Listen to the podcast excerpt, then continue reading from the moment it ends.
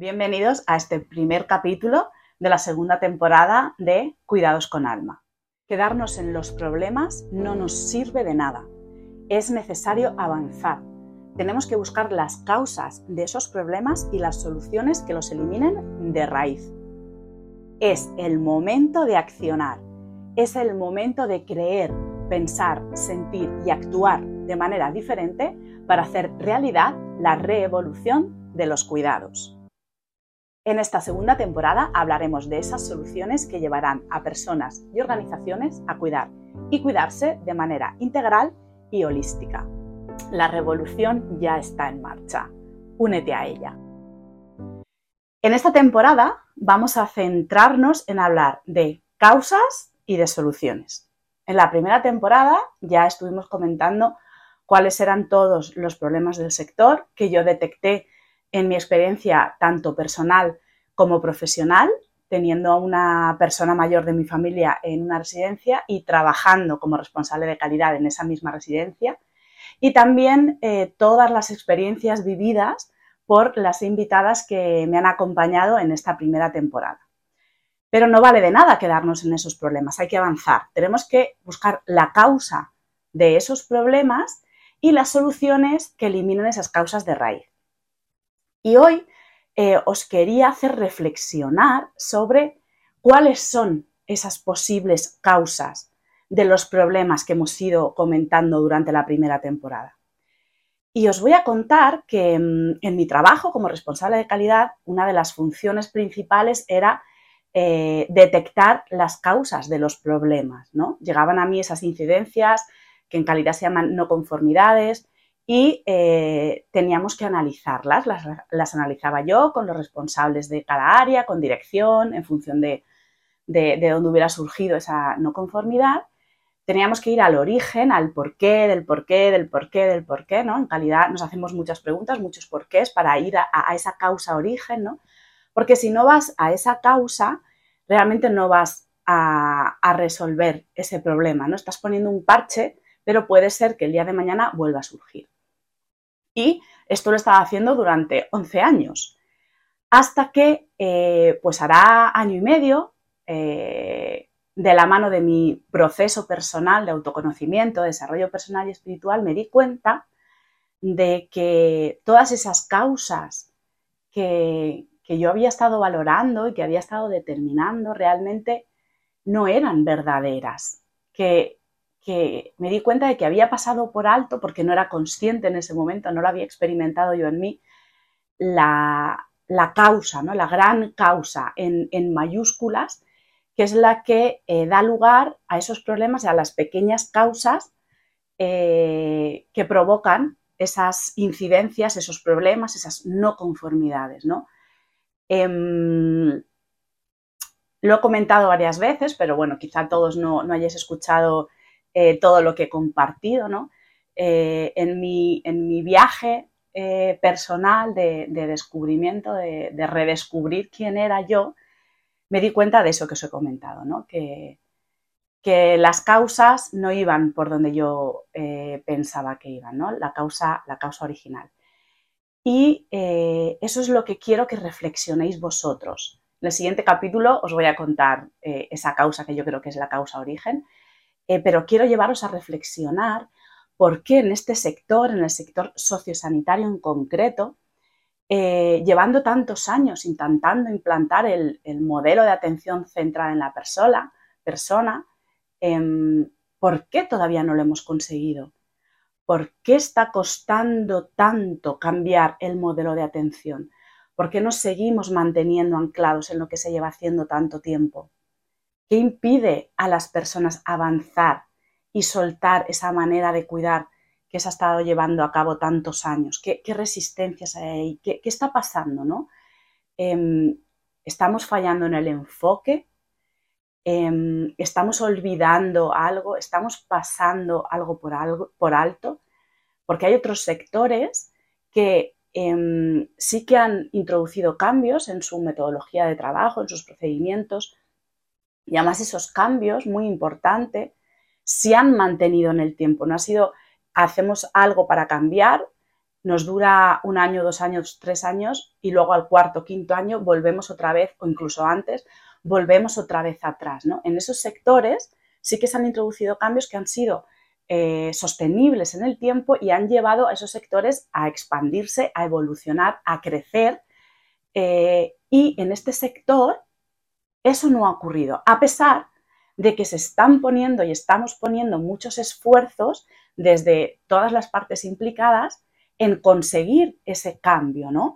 Eh, con algunas de las invitadas hemos hablado de esto, em, pero me gustaría que, em, que, cada uno de vosotros eh, pensarais eh, por qué nos está costando tanto, qué pasa ahí para que en casi 10 años o más, a lo mejor, que llevamos intentando cambiar el sector, evolucionar el sector, reevolucionar el sector, implantar esa atención centrada a la persona, cuidar de manera más personalizada. ¿Por qué todavía está costando tanto? Porque hay centros que, ni siquiera tienen nada de, ACP, otros lo tienen sobre el papel. Em, ¿Por qué sigue eh, habiendo centros donde ya no atención centrada a la persona, ya ni siquiera eh, atenciones básicas ¿no? a, los, a los residentes? ¿Por qué todavía se siguen utilizando prácticas que, no son adecuadas, que no son nada respetuosas, que, afectan a, la persona mayor en, muchos ámbitos de su vida? ¿Por qué todavía sigue ocurriendo eso? ¿En qué estamos fallando a la hora de generar ese cambio en el sector? ¿no?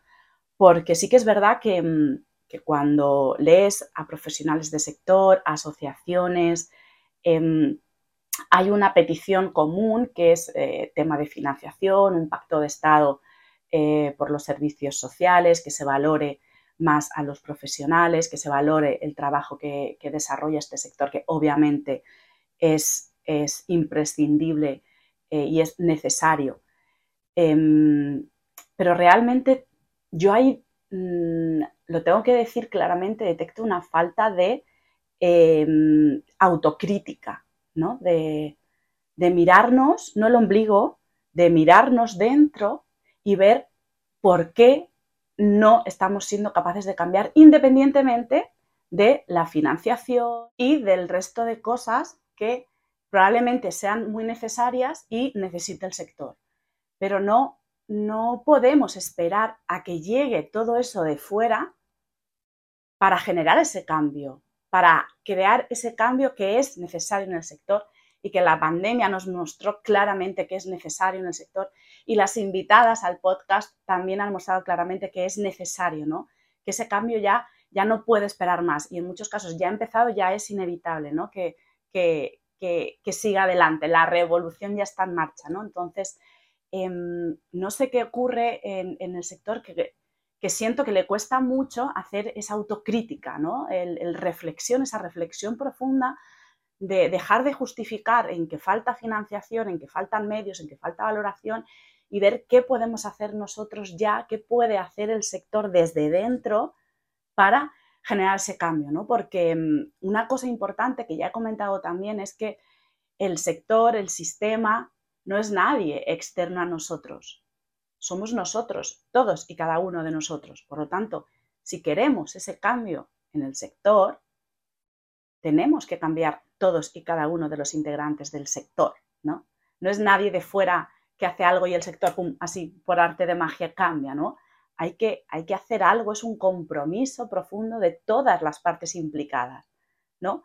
No solo hay que pedir a la administración, ¿no? Los dueños, los gerentes, los CEOs de las empresas, de las organizaciones, que, tienen residencias tienen que tener un compromiso claro de cambio y de ahí hacia abajo todos los profesionales del, sector, desde la alta dirección hasta limpieza, mantenimiento, cocina, todas, todas las áreas, ¿no? pasando por todo el profesional eh, sociosanitario. Es, es, un trabajo de todos, todos de la mano, hacia un objetivo común, ¿no? que es eh, pues esos cuidados con alma, eh, mejorar la atención que reciben nuestros mayores y también cómo cuidan y se cuidan todos esos profesionales. Entonces yo quiero que, antes de, empezar a, transmitiros mi visión sobre el sector y, el cambio que, yo propongo eh, y llevamos a cabo desde Visual Consultores, quiero llevaros a esa reflexión profunda